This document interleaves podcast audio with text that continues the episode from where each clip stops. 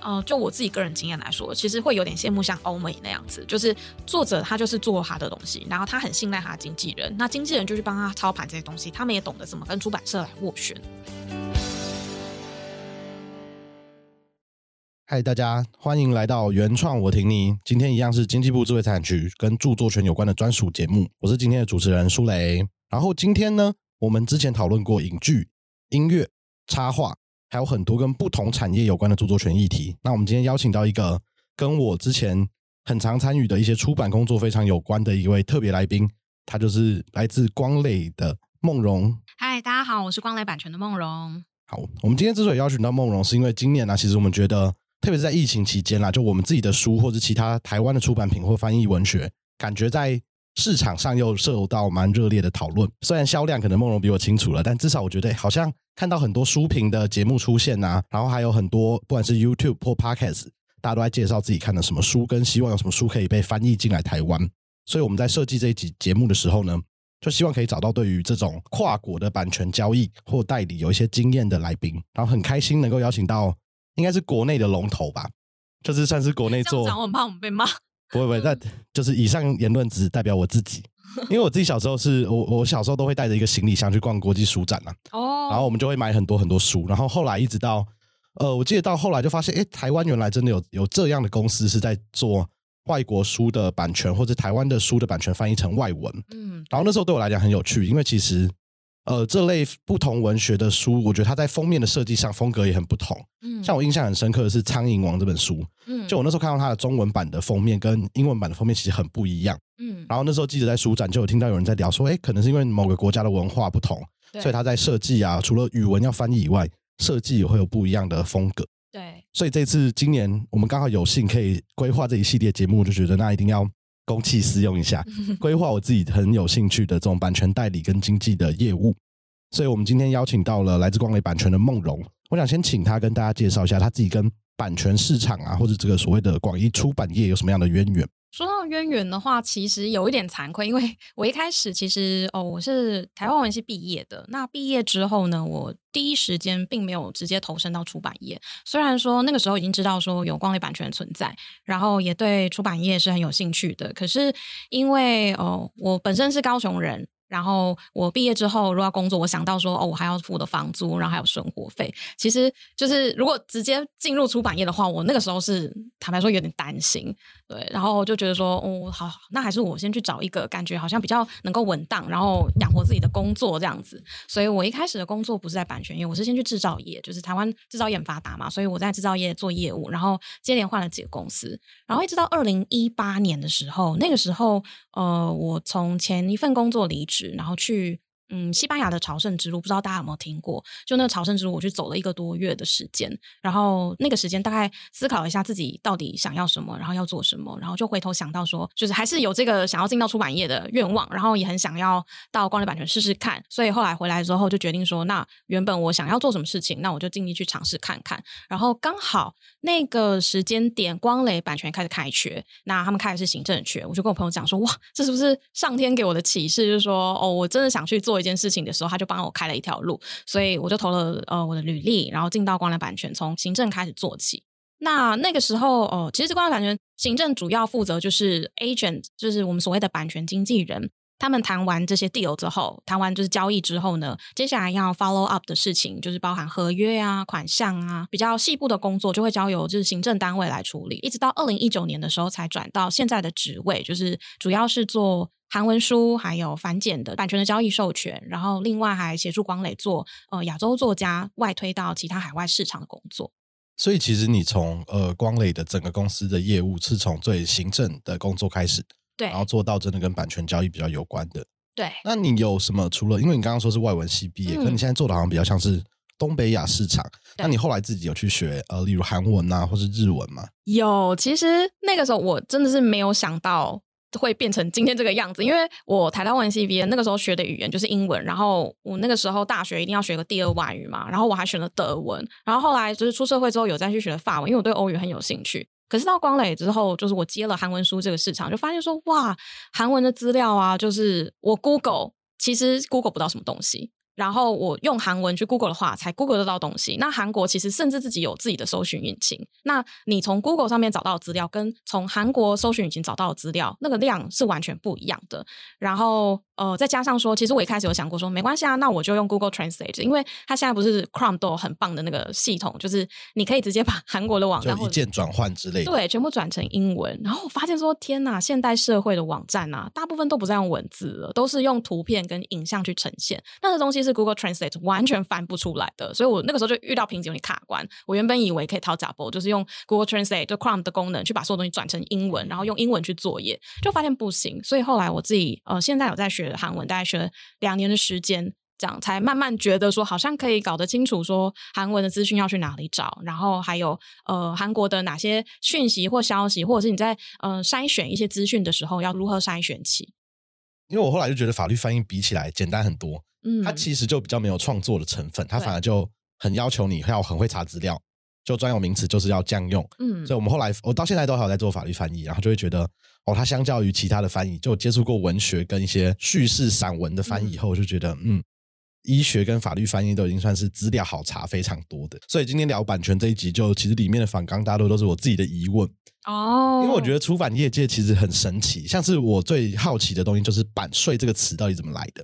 因为我们自己每年就是在签出版社的约的时候，就其他我们都没有问题。可是你看到它前面都有一个著作权条款的约定，就是约定呃著作财产权是归属，然后怎么授权给对方，然后这个它的语文能不能翻译成外文发行，到底是出版社可以发还是我们可以发这样子。但是它都会有那个版税的约定。嗯，可是对法律人来说，版税就是一个或者版权就是我们比较不熟悉的名词。嗯。因为我们在法律上，我们都是用著作权这三个字。可是其实不管我们后来发现，我们访问过一些音乐人啊，或者真的是作家，他们就很习惯，就哎，这是我的版权，嗯，然后我领到了版税多少。所以今天想问问梦龙，就是这个词版税啊，跟版权，它在出版业界一开始是什么样的概念？为什么它不是用所谓的我们现在比较习惯著作权这个名词？哦，其实最早就要追溯到说，呃，出版这个东西，就是大家想，现在虽然好像就是电脑影印机，就我们就可以直接列印东西出来，可是，呃，最早最早的时候要做制作一本书是需要制版的。需要打一个版，然后去做印刷。大家想要那种什么古城堡的印刷术那种，它一定都会有一个木板或者是铁板那样的东西，去用一个东西，然后把纸盖上去，然后把它印出来这样子。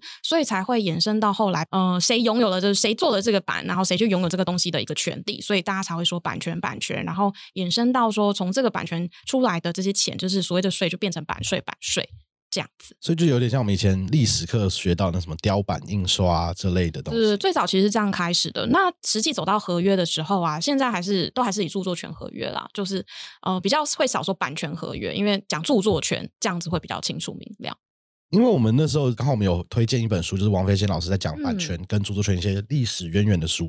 然后我们也是看到，哎，就有我们那时候才知道有印刷的这个过程。嗯，但我们后来回来看，其实就发现，哎，著作权的观念。就我们原本都很习惯，以为是法律这样约定，或是美国、英美就欧美国家他们所谓的 intellectual property 里面用 copyright，然后我们才直接用进来。但后来看完这个，我们才理解哦，所谓 copyright 里面那个 copy 的意思。但后来我比较可以想象，就是因为其实我们的著作权法规里面，它关于所谓著作权到底是什么，好像不像是以前过去那么单纯的印刷，或是我们讲重置这样子。嗯，它现在又有公开传输啊，或者像我们的 pockets，我们能不能录成？CD 啊，等等，它有很多不同的权利。嗯，所以后来我们想想看，哎，发现，在著作权法里面用著作权这样的词，好像就比版权让人家更好理解。也就是它的范围其实是很广的，不止所谓印刷的这个权利，或是制版的权利，而是有很多不同的著作权的内容。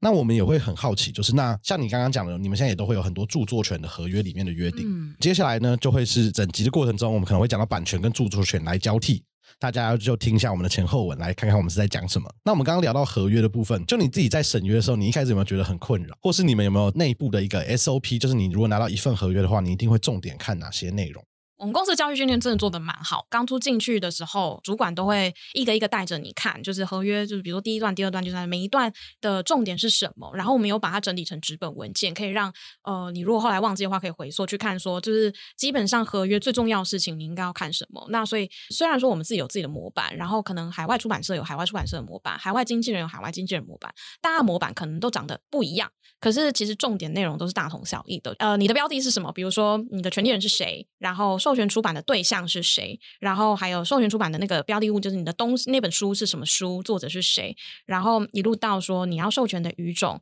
然后可以销售的地区，然后还有销售的年限，然后还有你要预付给权利人的预付版税，然后跟未来销售出来实际依照你销量。去计算的版税是怎么计算？然后到后来怎么样算是毁约？这个其实欧美跟亚洲的合约会长得有点不太一样，因为欧洲呃他们出的版本更多，然后更复杂，然后甚至他们有些呃有些出版社可能会提 term of copyright 这个东西。那 term of copyright 就是说他可能就是买你这个权利，然后一直到说你著作权的保护消失为止。那虽然这个授权期限很长，那它的合约里面可能相对的就会规范的非常严谨，说我如果违反了什么样的条件，就必须要做权利回归，你就可以纠正它，然后去做权利回归。通常那个版权的那个条件就会设的非常非常的复杂。那呃，亚洲可能就没有这样，但是呃，依照不同国家风土民情来看，就是大家的合约可能会有点不太一样。这几年的合约跟当年我觉得有一点点不一样，是它会多了很多嗯有声书跟电子书的约定，对，还有版税的比例也不同。我觉得这个你们刚刚讲光磊这个内训超适合拿来做律师训练的课程。像是我自己，我们这几年出版了很多书，有几个条款，嗯，就我们第一本书，我记得应该是在二零一六出的。然后到今年，我们大概总共出了十几本书，然后我都会很，因为大部分都是我在审约，就出版的约，嗯，然后我就觉得里面的合约其实就与时俱进，放进了很多跟我们一开始的时候不一样的条款，嗯，然后最让我感兴趣的，除了有声书以外，就我们知道大家有声书可能我们会多约定要找谁配音，嗯，然后有没有办法有著作权上就是改作的权利，呃，大家都知道我们讲话的口语稿跟文字会不一样。所以，我们有没有办法让大家去改作原本的这个编辑的著作？对，然后把它改成另外一个口语稿件或者是脚本，这样它其实需要多一个授权。但我自己也很好奇的是电子书这件事情，因为像我们自己，我自己是纸本狂热者，就我非常爱买杂志跟纸本，所以我家就是堆满了，没有杂志图书馆那么多，但我家的纸本数量很惊人。那我自己一直不习惯电子阅读器。可其实对于出版的人来讲，像我们现在看的大部分电子书的分润比例都比较高，嗯，就版税占的趴数对作者来说都会比较高，嗯，然后也有比较多不同比较细致的约定，就是例如电子书的区域啊，或是有没有限定机种等等的，嗯，可不可以请梦龙也延伸一下，去跟我们讲一下，就是如果是在电子书这个事情来说，对业界来说，当初会是一个很冲击的状况吗？还是你们通常会怎么看待这个新兴的科技产品？其实。如果说冲击的话，我觉得现在就我所知，对有些出版社好像还是蛮冲击的一件事情，因为呃，它毕竟是一个新的美材，那。呃，你还是可以看到有些出版社，他就是不愿意上架电子书，因为他觉得好像很危险呐，东西放到网络连上线是一件会被传走或是被复制下来。对，感觉就是有人很容易盗版啊，或什么的。但是其实我自己个人，因为我是电子书爱用者，我刚好跟你相反，我非常喜欢用电子书。一来是因为我虽然很喜欢纸本书，可是后来发现纸本书真的太占空间了，真的。而且台湾的天气，其实你放久了书一定会黄，除非你把它全部都封到防潮箱里面。那我就觉得那个对我来说有点哇，这要处理后续的事情实在太多。虽然我很爱纸本书，我也很喜欢纸本书的味道，但我后来就选择了电子书。然后开始用电子书之后，我自己个人觉得是好处多多。你刚刚有提到另外我也好奇的，算媒介嘛，就是有声书。对，还是为什么在台湾，我觉得好像没有到像其他国家有声书那么蓬勃的发展？台湾有声书现在还正在发展。就是还没有像欧美那么蓬勃，其中我觉得原因是刚有提到成本问题，然后第二个就是讲到了中文书转译上面的问题。那你要如何把呃书面体转成就是大家在听的时候听的舒服、听的习惯的一个语言，其实它是一个蛮大的挑战。那就我所知，我之前曾经呃听过有些中国出版社，他可能会选择，就像刚刚讲的，嗯。可能会出版社会先跟你们说，他会先改，可能会改一下脚本或改一下对话，可能让它变得比较口语化。那这个其实呃，在我们的合约里面也都会有规范。一般来说，合约里面就说你要做成电子书或有声书，你一定要跟原文一模模一样样，你不能说自己创作，不然的话你就以为那是。哦，你去再做一个同，感觉好像是在做一个同人的作品的感觉，所以合约上面的规范说你一定要跟原作是一模一样的。呃，中国在做有声书的时候遇到这个困难，有些中国出版社就提出说，那我们可不可以去修改这些呃，想把它变得比较口语一点？那我们就再要再回头跟权利人解释说有这样的状况，呃，能不能同意他们去做这样的修改，或者同意之后他们才去做这个有声书，然后出来的效果就会变得是比较。呃，符合大家口语上面的说法，比较贴近民情的。那有些出版社可能也会加一点小小的声音，比如说开门的声音，它会配一个开门的声音。那这个也是呃，要事先跟权利人沟通，说可能会有这样的效果，因为其实那个界限就会变得有点模糊。比如说现在是有声书，你还是广播剧还是什么的，其实它各种不同的授权类别都会产生不同的，就是其实授权条件都会有不一样，权利人的权利金也会有所不同。所以这个东西你就要拿捏的很清楚，那合约上面都规范的很清楚。要做成一本成功的有声书，其实它的付出的成本是非常的高，然后中间的挑战也很多。那可能也是为什么现在台湾做有声书还没有办法那么蓬勃，因为它付出的投入的人力成本。真的非常非常的高，因为呃，照梦荣刚刚这样讲的比起来，它跟电子书的差别是，电子书其实某种程度上它只是换一个媒介，对，它就是一样，就是你这个段落我不会去删字或改字，我顶多因为界面的关系，我让它断页断到不同地方，嗯，或者像你刚刚讲的，我可以用程式的方式加注脚，让它可以直接点看，但是它的内文其实是没有编修的，对，但有声书这个听起来它就是一个。呃，我们著作权法上叫做蛮完整的一个改作行为，因为我如果要加配乐啊，要找人配音，嗯，它其实可能都会涉及我们著作权法上的改作的利用行为，嗯，所以其实它听起来感觉很值得用另外一份合约来约定，就是我这个作品要不要授权给有声书，或是像你刚刚讲，如果有更多表演成分，可能会变成广播剧之类的作品，嗯，那它这样子的规范，呃，你们自己有遇过你们的作品，像台湾的作品或是国外的作品，你们想要把它做成有声书的经验吗？哦，其实现在以现在的媒体来说，因为大部分出版社现在都会希望尽量希望三个权利都拿。那台湾出版社有些可能没有在做有声书，他们可能就觉得这方面就 OK。但是最基本的，现在通常在购买权利的时候。第一，取得授权的时候，最常见第一个是纸本书，一定会有的。那第二个，大家就会想要拿电子书，因为电子书现在基本上每个国家都会有自己的平台，那阅读的群众也越来越上升，所以一定会拿电子书的授权。那有声书的话，基本上就是看说，那比如说中国出版社，基本上纸本书、电子书、有声书，很多出版社都会是希望全拿的。那外国出版社也是，基本上就是希望全部都拿。可是假设这个作品的，就是我们所谓的版权或者著作财产权在你们手上，那如果对方要的权利越多，你们？例如谈的授权费用啊，就会随这个范围跟类型越多来谈的越高。会一般来说好了，其实欧美很多都是纸本书、电子书、有声书三个并成并在一起，会给一个预付版税。那有些市场它可能就会要求说，我需要纸本书、电子书。有声书版税，它是预付版税是拆开来的，所以其实不论合并在一起或者是分开来，你还是可以看得出来，就是说你要拿多少权利，你所要付出的版税预付金条件绝对是不一样的。可不可以跟观众介绍一下什么叫做预付版税的概念？预付版税它其实概念就非常像小时候，不知道大家有没有去过漫画出租店。那漫画出租店不是都会要你就是办个会员，然后你对，你要出资个最少五百一千块的押金嘛？那预付版税就有类似这样的概念，就是假设我是一家出版社，然后我想要出某一个国家作者的书。那我可能去跟那个权利人说，哎，我想要出你们的书，哎，哦，我的版税条件是这样，比如说每卖出一本书抽七 percent 好了。可是我跟你签了合约之后，我作者拿不到钱呐，我一定要等到你书做完了，然后拿出去卖了，然后开始回收版税报表了，我才有钱可以拿。那这个对权利来说等于是一个风险嘛？就等于是我无条件的把东西卖给你，那等于是给权利人的一个保障，就衍生出预付版税。那就是说我今天想要买这本书的翻译著作权。那我就会先跟你说，我的版税预计是这样算的。那我会先给你一笔预付版税，类似我先给你一笔定金。那通常这个预付版税会是怎么样算出来的？他们可能就会拿我的首印量是多少，然后去乘上我要给你的原本合约里面规定的版税抽成，然后去看说大概要给你多少钱。比如说好两千美金好了，那我的预付版税就先给两千美金，也就是签约的时候你可以先拿到这笔两千美金，代表说哦我对你的一个承诺。那日后等到书真正出了，然后开始回收版税了之后。如果有任何的版税收入，会先用这两千美金下去扣抵，然后一直扣抵扣扣到这两千美金，哎，扣抵完了之后，有更多的版税收入，那才会再继续结算给那个作者。所以有点是这样的概念。所以听起来，这种预付版税的多寡，其实有时候就会是你们预约在谈判，然后有来有往的时候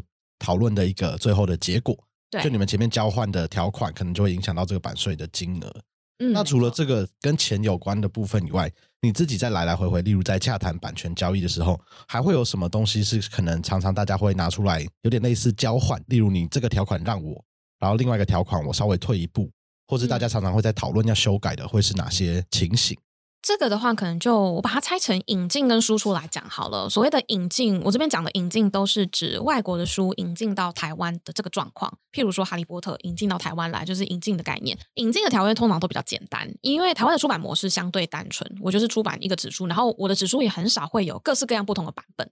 那所以我就是会有一个版税，纸书的版税率，然后呃电子书的版税率，有声书的版税率，然后规定说哦，我授权台湾繁体中文版。在全球，然后除了中国市场之外的发行权利，然后呃，我每一年什么时候要结算版税？这样其实引进的合约比较单纯，大概就是这个样子。所以大家通常也不会有什么条件上面说这不合理呀，或者是我没有看过这个东西很奇怪啊，去这样做争执。但是在呃做输出的时候，也就是说我们把亚洲作家卖到国外市场的时候，就还蛮常会出现这样的状况，因为全世界的市场，欧洲、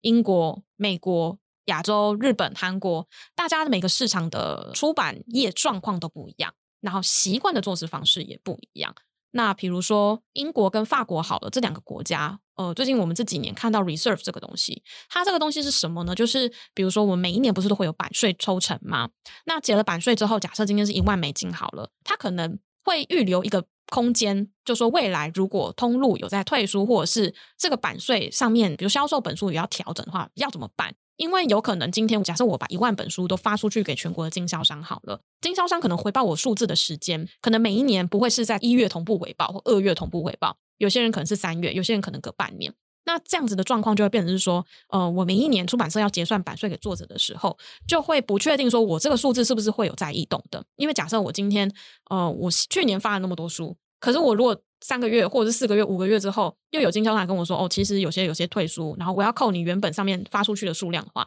那要怎么办？”所以呢，他们这些出版社就有一个 reserve 的条件，就是说我可能今年出结算给你的版税里面，我就会先扣，有预留十到二十 percent，就是每个出版社规定不太一样，就是十到二十 percent，我先预留下来。假设我今天报表上面呈现给你，我要付你一万美，那可能中间有一千到两千美金，我就会先扣留下来，等于是说我的保留款。这个东西呢，等到下一个年度结算版税的时候，如果这个东西没有异动的话，那我就会在下一年度的直接付给你。那如果有异动的话，我就会从这个保留款里面下去去做调整，就是多退少补的概念。对，就是一个这样的概念。可是这个东西在亚洲基本上是没有的。我算给你版税多少，我就要付多少给你呀。所以其实我们那个时候在卖呃亚洲书到法国跟英国的时候，遇到这个条款，有些人是会觉得我没有办法接受的，就是为什么？你要这样做，因为我们亚洲都没有啊，你怎么可以这样对我？我们有遇到这样的状况过，比如说，就连授权年限好了，可能也是一个需要沟通的事情。因为，比如说台湾跟中国最常见的就是打五年的合约，那日本的话可能是七年，德国的话可能十年或十五年，英国可能是十年，那美国是十年，就是每一个国家它可能习惯的授权年限是不一样的。但有些人就会认为说，那我为什么不能就是坚持我要五年这样？外国出版社就觉得很为难，就觉得说，呃，可是我们这个市场一般就是授权，就是我一次我一次帮你布局一本书，就是七年的时间。那你突然要缩短，或者是你突然要怎么样的话，我可能就会觉得说，呃，那嗯，还是我们再考虑一下好了。就常常会有时候还是会出现需要跟双方就是互相沟通的状况。大家好，我是梦荣，这里是原创，我挺你。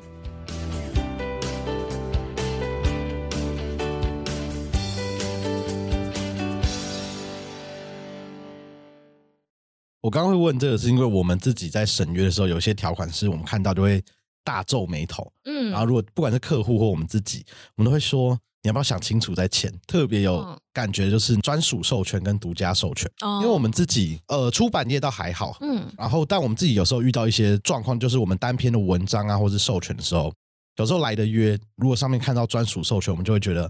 有点过分，嗯，因为其实专属授权的概念呢，我可以跟观众介绍一下，著作权法里面它有一个明文规定，在第三十七条第四项里面，它就直接说，当你专属授权了，就是你授权给某一个人你的某一个著作财产权了，这个时候呢，即便我是原本的著作人，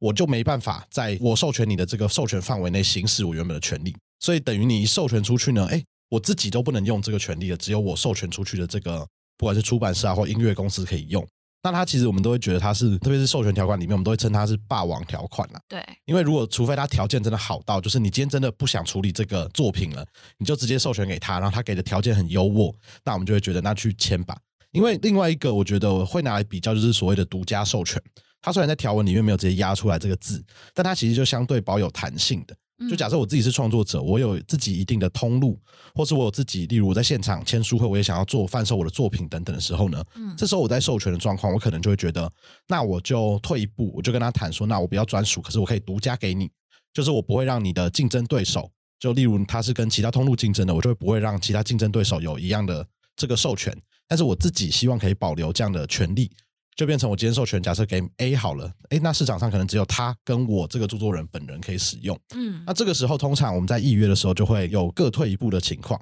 可能大家也会觉得哦，这蛮霸道的。但是如果你就觉得是专属，我就不签，或是你就只有给一般的授权的时候，其实会蛮大影响给分润给著作权的利润啊，或是相关的比较好的优渥条件的分配。所以我们都有时候都会觉得，那独家授权其实有时候会是一个蛮有趣的方式，特别是在那个被侵权的时候啦。就是如果你是专属授权的，哎，你今天觉得你的作品或你的著作有著作权侵权的情形发生的时候，如果你专属授权出去了，那就只有这个专属被授权人他可以去提告。嗯，但如果你是独家授权的，哎，你自己就保留，你还是可以去透过诉讼啊或者其他法律程序去维护自己权利的空间。嗯，所以这类条款对我们来讲，在预约的时候，我们通常都会用红线，就红字把它大大的 highlight 起来，就是拜托大家至少要看完这一条，其他可以跳过没关系。那我们刚刚讨论的蛮多，就是梦龙在介绍版权交易的一些文化跟条款的内容。那我也很好奇，就是你过去有没有遇过任何跟版权授权，或者你们在交易上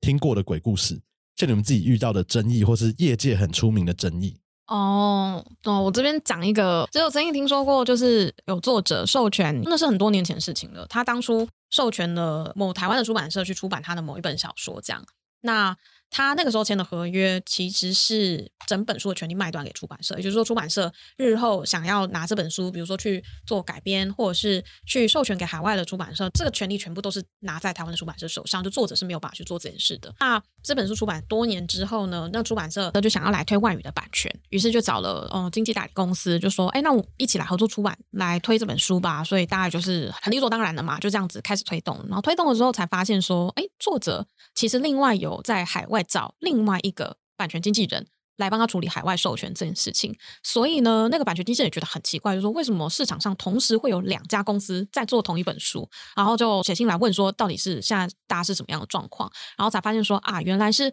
作者他认为当初签的那个合约，他觉得不合理，他认为是有瑕疵的，就。出版社不应该要他签那样的合约，然后也不应该这样不尊重作者，所以他就不管三七二十一，他就觉得说我要自己来做这件事情，我要自己处理海外授权，就另外自己找了一个海外的经纪公司。还是奉劝大家在签合约的时候，真的要仔细看清楚，说自己到底哪些权利保留下来，然后哪些权利授权出去，然后看清楚的时候，事后才不会发生这种状况。因为我刚刚在问这一题的时候，我脑袋中浮现的是那个百年孤寂。然后后来才在网络上看到，好像关于这类的时候，那时候大家其实对于版权的概念很薄弱。对，所以其实你去查这个翻译者，你根本找不出来是谁，看起来就是化名。但是那时候呢，就没有任何台湾正式的出版社有拿到。那几本比较特别的著作的权利可以来做出版，嗯，但他们就是很正式的也把它印出来卖。然后我后来都把那些书当做收藏，我自己就觉得很有趣。嗯，可是当我自己开始出书的时候，我也会在想，那今天如果虽然法律是一个很在地化的内容，所以我们的书不太可能卖到海外了。但如果今天我是一个作者，像刚刚梦龙讲的情形，哎，我自己已经授权完全几乎是卖断授权给一个出版社了。那这个时候，假设出版社来跟你们谈版权交易的时候，或是作者再来跟你们谈版权交易的时候，会不会担心说，那你们要怎么样确定这个人的权利是完整？就是这个权利到底是还在作者本人身上呢，还是已经在出版社？特别是跨国的时候，我觉得是不是会有一些查证上的困难？对，就是举欧美来说好了。欧美来说其实比较简单，因为他们的版权经济发展，其实其实他们分工分的很细。然后版权经纪人这一个行业也行之有年，基本上版权经纪人这个工作就是从欧美起家的。所以呃，你一定基本上作者啦，都一定会有一个自己的经纪人。那这个查版权就相对简单，就一定是跟着经纪公司跑。那亚洲的话，状况就比较复杂一点了。就比如说，就我所知的，台湾很多台湾出版社。呃，他会在跟作者签约的时候，同时会拿外语授权的权利。那这个时候你就要找的是呃出版社，那而不是作者本人。那另外，就我自己常常做的韩国市场，它又是另外一个状况，就是其实我有听说一些权利其实应该是在作者手上，但是呢，有可能作者可能也没有想说自己要处理到海外授权这些事情，也觉得麻烦，然后再加上他信任他自己的韩国出版社，所以就会有出出版社的窗口来处理。那中国的话，中国的出版状况呢有点特别，就是大家可能会觉得说，一本书就我们的理解就是作者，然后透过一家出版社出书。可是中国的出版社有可能不是实际上在编辑操盘这本书的出版社。什么意思呢？原因是因为中国的它有 ISBN 的管控，那中国的 ISBN 主要就是只有国营的出版社来发行。比如说，你要出一本书的话，一定要透过国营的出版社。可是这些国营的出版社是实际做书的人吗？不一定。有些国营出版社甚至他就是靠这个 I 卖 ISBN 来赚钱。就是我一个 ISBN 就那是车牌号码，我要 一个就是可能可能五万块、十万块这样子卖。那你想要出书的话，你就来跟他买这个 ISBN 号，因为你只有透过他才能拿到 ISBN 号。那中国其实市场上有很多的民营公司、文化公司，比如说果麦啊，或者是白马时光啊。你听到红的很红很有名的出版社，其实他们都不一定出版社，有可能就是文化公司。那这些文化公司呢？他们自己有自己的版权，有自己的编辑，他们就是一个完整的出版社编制。但是因为他们没有 ISBN 号，所以他们就做完了一本书之后，就会去跟他们合作的呃配合的国营出版社，透过他们来出版这本书。那所以你在查版权的时候，就会看到说，哦，版权是在呃国营出版社身上吗？非常可能不是，因为实际上在做这本书的是那个民营的出版社。所以你去查，现在有很好用的网站叫豆瓣阅读，它可能就会写说这本书。出版社是哪一家？然后出品方是哪一家？所谓的出品，其实往往就是指他的那个民营的出版公司，实际在操盘这本书的人。那通常版权十之八九会在那个民营出版社手上。但有一个状况是，民营出版社他们当初在做这本书的时候，没有想过说这本书有翻译成外语版的条件。那么当初在跟作者签约的时候，就没有签这个合约，说可以透过他们来处理这个版权。但他们有可能也会觉得说，那没关系啊，反正我先去看看你们报价嘛，有报价我再来跟作者谈，那事后再补签一个合约或补充协议也行啊。所以就变成我们有时候会看到一个状况是，出品方他同时在推这本书的外语版权，但作者本人可能他自己也有认识的朋友，或者是有些出版社会找到作者本人去谈，就是说，哎，那你这本书能不能授权给我出成什么日文版权啊，或韩文版权？作者同时也谈这样的事情，就变成出品方跟作者方同时在谈，这个就会是呃做中国市场的时候比较混乱的一个状况。嗯，那要怎么厘清呢？就是你好像除了实际去跟双方问清楚说，哎，你们有没有签约？当初你有跟作者签过这合约吗？厘清这件事情之外，好像也别无他法。因为我觉得这个情况，其实，在现在这个所谓大 IP 时代，好像更容易发生。嗯，特别是大家现在都希望，我今天一个创作我可以把它变成八百种形式，对，我也要拍成电影，然后要编剧。嗯，因为我们之前在做影剧的版权，我知道光磊好像也有做一些影剧的版权，对。但是我们过去在讨论一些。呃，影剧授权的问题都会有这种超多层的关系，嗯，就可能我今天假设像呃以《冰与火之歌》为例，好，光磊他是拿到可以把它翻译成中文的这个权利，就是那间出版社可以把它翻成中文，嗯，但是要拍成电视剧的权利，可能又是在原本的剧组那边。那我们过去有遇过一些，特别是呃中文的创作，就台湾本地的创作，他们如果要把它改成，哎，我是一本从英文翻成中文的小说，但有人就会问说，那我可不可以把这本中文的小说，我只看中文小说，我把它编成舞台剧？或者把它编成电影，这个时候它其实就会有另外一个叫做衍生著作的概念了。嗯，就是著作权里面，其实我们它著作权法规定是，呃，像你这种衍生的著作啊，就是我今天改编成电动或者改编成电影，它其实本身都是一个衍生著作。但它的授权其实就像刚刚讲，它蛮麻烦的，因为你要一直追根溯源，嗯，就中间每一层的授权关系可能都有不同的约定。所以我们后来有跟几位比较资深的律师讨论到，他们都会建议，就假设。你今天就在这个大 IP 时代，你写了一本很棒的小说。那任何一个人来找你谈授权，不管是呃跨国的版权授权，或是要出版的权利，你可能都要把这些衍生的权利都约定的清楚。就例如我授权给你的只有这个出版成舞台剧的权利，但其他编剧啊或是电影的权利，我想要自己留着，然后就会让那个授权条款原本都只有三行，然后就变得越来越肥，越来越肥。但其实我们也会觉得这样的。状况在这个特别有 OTT 啊，或是电子书各类新的科技跟媒介还有平台出现以后，对于著作人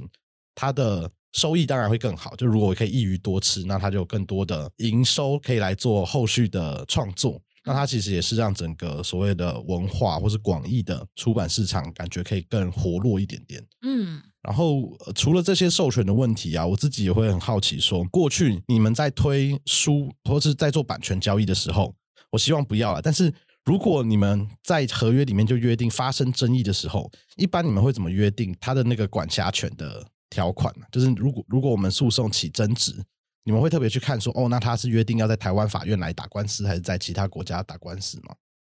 哦，这个的话，一般来说我们都是会跟着权利人跑。那我也有遇过比较特别的例子是，比如说在跟中国打合约的时候，他们不承认 台湾地区。后来我们就解套一个方案，就是根据一个国际的条款，然后呢，我们就是依照那个条款，然后来去处理我们之间的纠纷，这样子就没有写清楚说哦，约定在哪一个对管辖法院？对对对对对对，就没有这样子写。但是一般来说，我们都是会跟着权利人跑的。因为这边我也是要科普一下一些小知识，就是其实著作权或者所谓智慧财产权这个约定啊，它跟属地主义啊，就是我们可以讲说，就哎，这个地方是这个犯罪行为，就是侵权行为是发生在这里，用行为发生。哦，不过我刚刚这样讲的话，刚好是跟这个相反呢。其实我我们现在的合约是跟着权利人跑的话，好像就会变成不是属地主义。哦，对，就跟着权利人跑的话，它其实，在合约是可以做不同的约定的。然后这个我刚刚讲的属地主义，它比较现在，例如是侵权的部分，因为我们刚刚讲的那个双方约定的管辖，它比较是我们两个之间的关系，所以它有时候我们因为契约而起纠纷的时候，它是一种民事的法律关系。就我们两个之间是因为这个契约，也就是民事的法律关系起争议。所以我们可以约定我们要在哪个地方解决我们的纷争。哦，但侵权的时候呢，它其实就是一个犯罪行为啊。所以刚刚后来讲的是侵权的。对对对对，它就是属于后来，就是我今天不管在哪个国家，只要有侵权的，那我们都是 WTO 会员国。我就可以依照这个国家关于著作权法保护的规定来做犯罪的追诉。哦，吓死我！要想说，糟糕，没有没有，怎么跟你讲的完全相反？完蛋了！绝对 是你们是对的。我们是 WTO 的会员国，有很大的关系。因为 WTO 世界贸易组织里面，它有一个我们叫做 TRIPS（T R I P S） 的智慧财产权协定的规定。所以呢，就所有加入这个世界贸易组织的会员，他都应该要尊重跟保护其他会员国的著作。所以呢，今天它的概念就是因为每个国家都签了这个协定嘛，所以每个国家他们会员国里面的创作，在这些其他会员国的国内都应该受到保护。所以这个时候呢，它的著作权保护就变成是：假设我今天虽然是台湾作家，但我的书我没有授权给英国的人来做翻译，但还是有出版社就这样没有经过我的授权就翻译成英文，然后在英国出版了。这个时候呢，我们就可以适用在英国，也就是这个侵权的行为发生的地方。的法律来主张我们的著作权被侵害了，来提出告诉，这个就是我们呃有时候在讨论叫做。属地主义啦，就是我们可以讲说，就是哎，这个地方是这个犯罪行为，就是侵权行为是发生在这里，用行为发生地的法律来认定。我觉得著作权法的好处是，也不是好处啦，就是它对于很多人来讲，我们会希望大家很兢兢业业的看待它，是因为就会像我们刚刚在讨论，它其实有两种法律关系，嗯，一个是民事之间的法律关系，就是我们契约约定我们要怎么分润啊，然后我授权给你，但另外一个呢，它其实有比较强的贺阻力，是因为它有刑事的责任在。所以，而且在刑事责任，特别是 WTO 这个框架之下，就变成所有会员国的国家都会被要求要有著作权法。嗯，而且你的著作权法里面要去处罚这样抄袭侵权的行为。嗯，再加上呢，大家这个会员国它的属地主义之下，就变成你的作品。今天我虽然是台湾作家的作品，我在各个 WTO 会员国里面，它的这个些会员国国内的法律都会有保障这样的著作权。嗯，所以在台湾，很多人觉得就是我们有时候都把抄袭什么看作比较轻微的玩笑，但其实，在实物上，抄袭是一个它就是有刑事责任的犯罪行为，所以它其实会影响到，不管是当然商誉一定是最基本，就是如果你是一个出版社，你侵害别人的权利的话，你除了就是在业界会名声可能会坏掉以外，你可能都还要负相对应的刑事责任，就不是只有赔钱可以解决，所以我们都会很希望大家可以好好。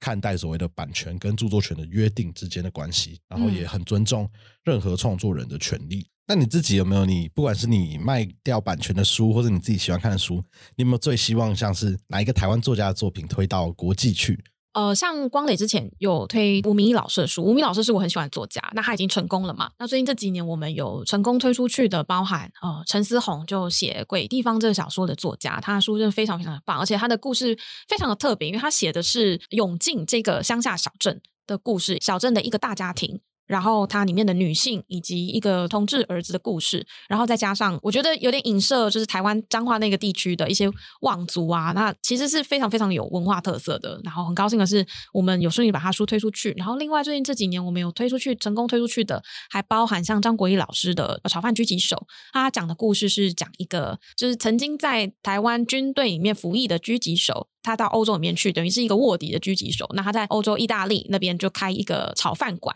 讲，然后有接到。来自台湾的任务的时候，他就会去执行任务，这样的一个故事。那因为他那本《炒饭狙击手》小说呢，是以台湾的尹清峰命案嗯为故事的灵感来源，所以他其实结合了台湾过去真实发生的政治案件，然后再加上从意大利他一路横跨整个欧洲大陆，然后回到台湾来，这中间从欧洲到台湾的这个逃亡的旅程，就是他有结合了台湾的文化历史特色，然后又结合了欧洲风土民情，然后把它结合在一起，变成一本呃很像动作片一般的呃惊悚悬疑小。小说，所以这个小说也蛮受到国际青睐的。因为我自己也觉得，其实台湾的创作，像我们的比较就是知识普及的书，所以它可能每个国家都会有。但我觉得在台湾的出版市场，台湾其实是一个很多元的国家。对，就是你真的是很多很神奇的作品，或者真的不同类型的作品，不管是次文化还是比较冷门的作品，其实都有出版社愿意出版。那我相对的也觉得，哎，那这些冷门的作品，它其实也相对的，或许国外也会希望从，例如从台湾的观点看，比较在欧美流行的一个次文化。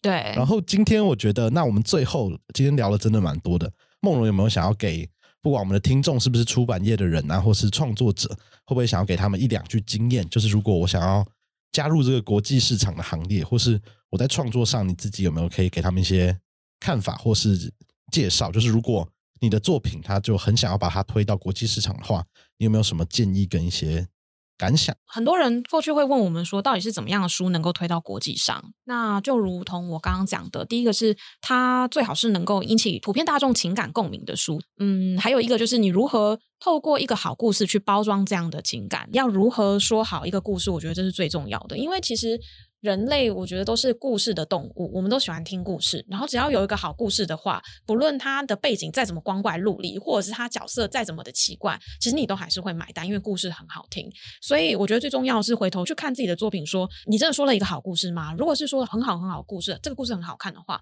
就不用担心说它会没有市场，它一定找得到呃喜爱它、阅读它的读者。那下一步你有了一个好故事之后，要去如何推它呢？我会觉得说，还是因为有些作者，我相信他们还是会觉得说，希望借由自己的能力，或者是有些出版社还是会希望借由自己的能力去推这个书，但是。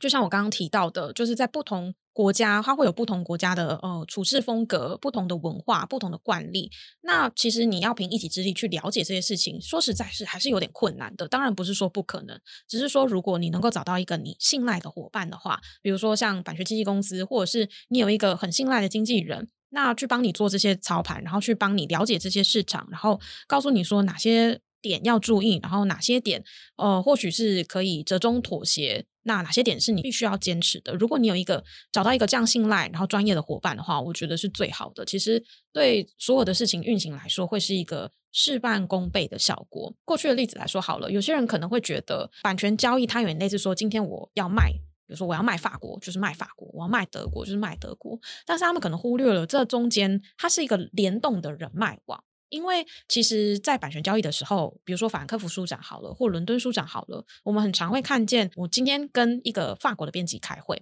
他可能听了我的某一本书，觉得很棒，或者是他在来开会之前已经知道或看过、读过我们的哪一本书，他觉得很棒。那聊完之后，觉得哎，我可以再推荐给其他的朋友。他可能有认识德国的编辑，他可能有认识北欧的编辑，那他可能就是在聚会和他可能就吃饭的时候聊到说，哎，你知道某某某他们有本书很好看，我推荐你去看。那有可能在这个场合之下，你可能就依着这个人脉网，一次做了三四个国家的生意。那这个跟